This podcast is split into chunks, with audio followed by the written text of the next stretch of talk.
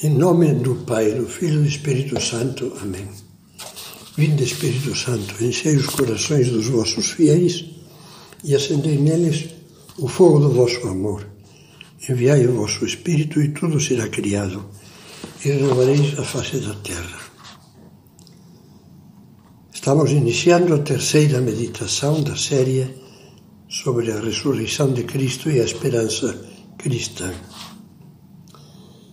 Vamos meditar agora sobre o método dos apóstolos depois da paixão. O evangelho são, os evangelhos, aliás, de São Lucas e São João mostram ao vivo, com detalhes sugestivos, o estado de ânimo dos apóstolos ao entardecer do dia da Páscoa, quando eram cada vez mais intensos e confusos os rumores dos que diziam que tinham visto Jesus vivo. Jesus ressuscitado acabava de estar com os discípulos de Maús. Estes, quando Jesus os deixou, voltaram correndo, afogueados, a Jerusalém, ao cenáculo onde estavam reunidos os apóstolos e santas mulheres, para contar a todos a grande notícia, como o tinham encontrado no caminho e como o haviam reconhecido ao partir do pão. Os apóstolos, todos menos Judas já morto e Tomé, que estava ausente, e mais alguns discípulos, mulheres e homens, acolheram-nos agitados, alegres e paradoxalmente ainda perplexos. Já eram vários que falavam de que Cristo vivia. Ressuscitou, diziam, e apareceu a Simão, a Pedro. Já se ia acendendo em seus corações, como uma chama vacilante, a esperança mas o sentimento dominante da maioria ainda era o medo. E é sobre esse medo que agora vamos meditar. Pode dar-nos luzes boas a nós que também conhecemos essa chama vacilante que oscila entre o medo e a esperança. O que nos conta o Evangelho? São João, falando deste fim de tarde do domingo da Páscoa, começa por dizer que, ao anoitecer do mesmo dia, que era o primeiro da semana, os discípulos tinham fechado as portas do lugar onde se achavam, o cenáculo, por medo dos judeus. Esta é a primeira coisa que ele comenta para nos situar no ambiente. Estavam trancados no cenáculo, naquele quarto de cima, onde Jesus havia instituído a Eucaristia, porque tinham medo. Temiam, e com razão, que aqueles mesmos que haviam acabado com Jesus quisessem acabar com eles. Quem não teria medo de sofrer a mesma sorte do Mestre, odiado, perseguido e crucificado? A verdade é que todos nós, nas mesmas circunstâncias, teríamos sentido a mesma coisa. Mas, por mais que compreendamos e desculpemos os discípulos, não devemos esquecer que esse medo surgiu e cresceu sobre, cresceu sobre um vácuo de esperança. Uma falha que poderia não ter existido e que por isso desagradou a Nosso Senhor. Se não fosse assim, Jesus teria sido injusto ao recriminar primeiro aos de Emaús e depois a todos eles pelo fato de terem sido obtusos e lentos em crer o que ele próprio lhes dissera pelo menos três vezes bem claramente: que era necessário que o Filho do Homem padecesse muitas coisas, que era necessário que fosse levado à morte e que ressuscitasse ao terceiro dia. São Lucas, por sua vez, diz que enquanto os de Emaús ainda falavam com os demais no cenáculo, Estando as portas bem trancadas, Jesus apresentou-se no meio deles e disse-lhes: A paz esteja convosco. Perturbados, diz, e atemorizados, pensaram estar, estar vendo um espírito. Tão longe estavam de ter certeza da ressurreição. Mas ele disse-lhes: Por que estáis perturbados? E por que surgem tais dúvidas nos vossos corações? Como é humano o Evangelho? Como num filme realista, mostra-nos os pobres apóstolos aturdidos pela surpresa inaudita de verem Jesus no meio deles. Era algo tão fantástico que lhes parecia impossível e tremiam de medo de que não fosse verdade, de que os seus sonhos tornassem a cair no chão, despedaçados, como lhes tinha acontecido nas horas trágicas da paixão. Por isso, Jesus, cheio de carinho e de compaixão por aquelas crianças grandes, meio perdidas, deu-lhes provas capazes de arrasar quaisquer dúvidas, para que vissem que tudo era, tudo era verdade e abrissem as portas da alma à certeza. Por que surgem tais dúvidas nos vossos corações? Disse-lhes. Vede as minhas mãos e os meus pés. Sou eu mesmo. Apalpai e vede que um espírito não tem, não tem carne nem ossos, como verificais que eu tenho. Dizendo isto, isto mostrou-lhes as mãos e os pés. E eles, vendo, tiveram uma reação tão humana como a da mãe que recupera o filho que julgava perdido e tão feliz, de tão feliz, nem consegue acreditar que aquilo seja verdade. Diz o Evangelho. E como na sua alegria não queriam acreditar de tão assombrados que estavam, ele perguntou-lhes: Tendes aí alguma coisa que se coma? Então ofereceram-lhe um pedaço de peixe assado e, tomando, comeu diante deles. É maravilhosa esta cena. Ver Cristo glorioso, ressuscitado, comendo um pedaço de peixe assado na frente de todos. Como olharia para eles enquanto comia? Como eles o olhariam embasbacados, vendo-o comer? Não falta nessa cena aquela ponta de alegria bem-humorada que caracteriza Jesus após a ressurreição.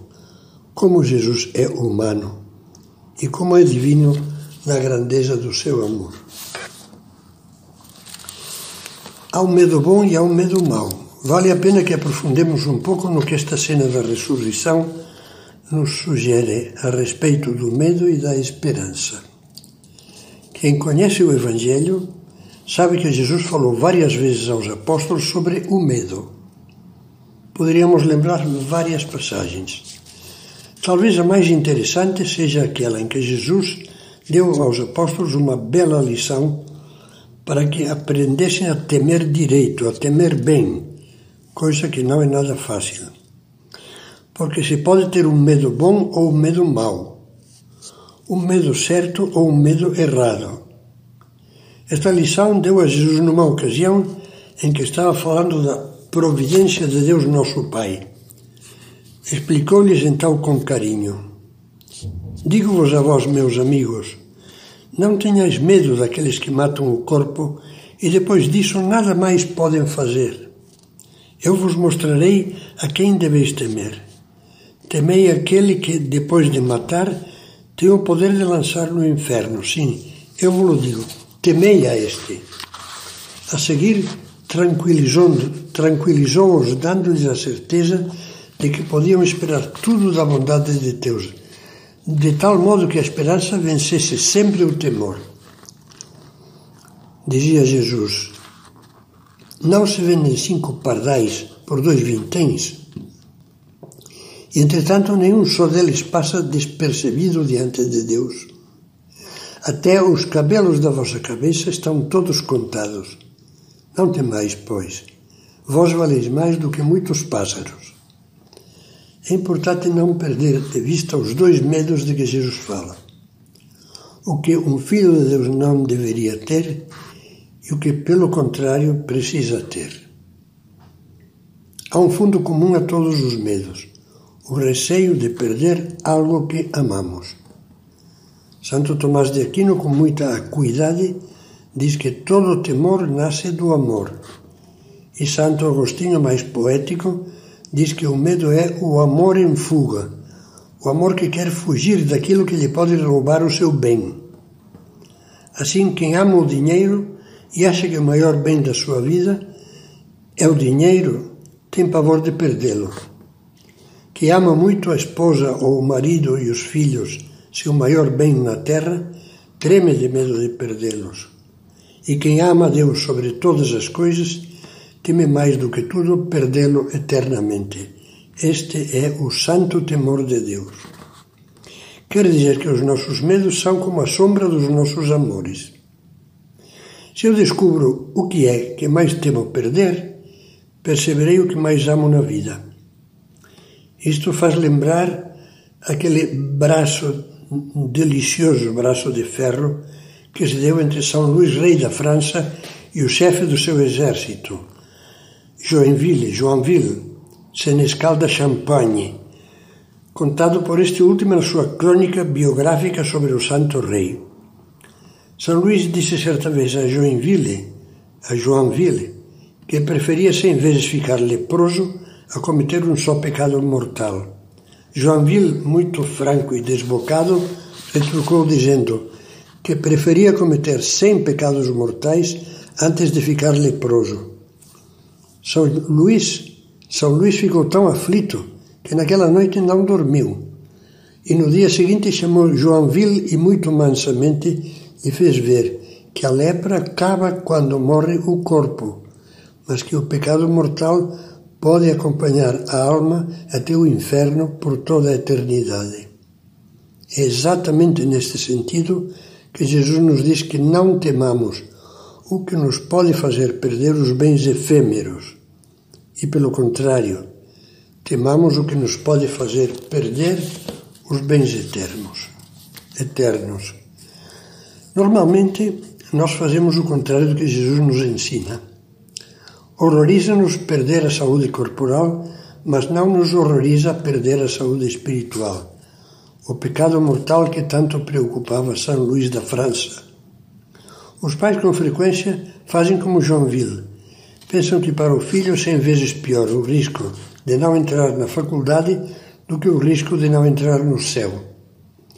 Por isso acham importantíssimo que estudem horas e horas, o que está certo.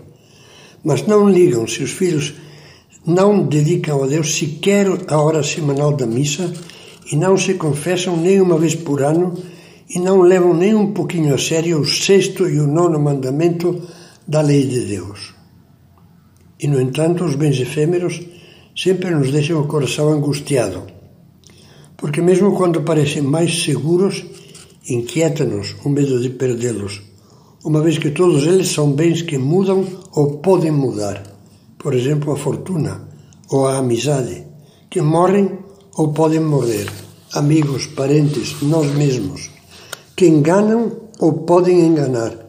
Qualquer ser humano pecador como nós pode iludir-nos, que frustram ou podem frustrar, como muitos sonhos conquistados que depois nos decepcionam. Por isso é loucura pôr neles todas as esperanças da vida. Todos sabemos, apesar de que preferimos não pensar, que a doença, o desemprego, a falência, a perseguição, a morte, toda sorte de contrariedades e desgraças podem nos roubar esses bens. Mas esquecemos que ninguém, a não ser nós mesmos, pode roubar-nos os bens eternos, se nos esforçarmos por viver no amor de Deus. Quem nos separará do amor de Cristo, dizia São Paulo, num santo desafio? A tribulação, a perseguição, a fome, a nudez, o perigo, a espada. Mas em todas estas coisas somos mais que vencedores pela virtude daquele que nos amou. E conclui dizendo que não existe poder nem força nos céus, na terra e nos abismos que nos possa separar do amor de Deus em Cristo Jesus, Senhor nosso. Isso diz na carta aos Romanos. Só o nosso pecado nos pode separar. Esse cântico de São Paulo é um grande cântico à esperança. Foi Desse teoro que entoaram os mártires, espoliados e desenganados de tudo na terra, mas que caminhavam para o martírio cantando com a esperança de receberem o abraço eterno de Deus. Entendemos bem o que são esses bens eternos? Vamos pensar um pouquinho mais e descobriremos um panorama ainda mais belo. Comecemos perguntando-nos quais são os bens eternos. Numa primeira resposta imediata diríamos a vida eterna. o céu, que é a visão e a posse amorosa de, de Deus, supremo bem e soma de todos os bens para sempre.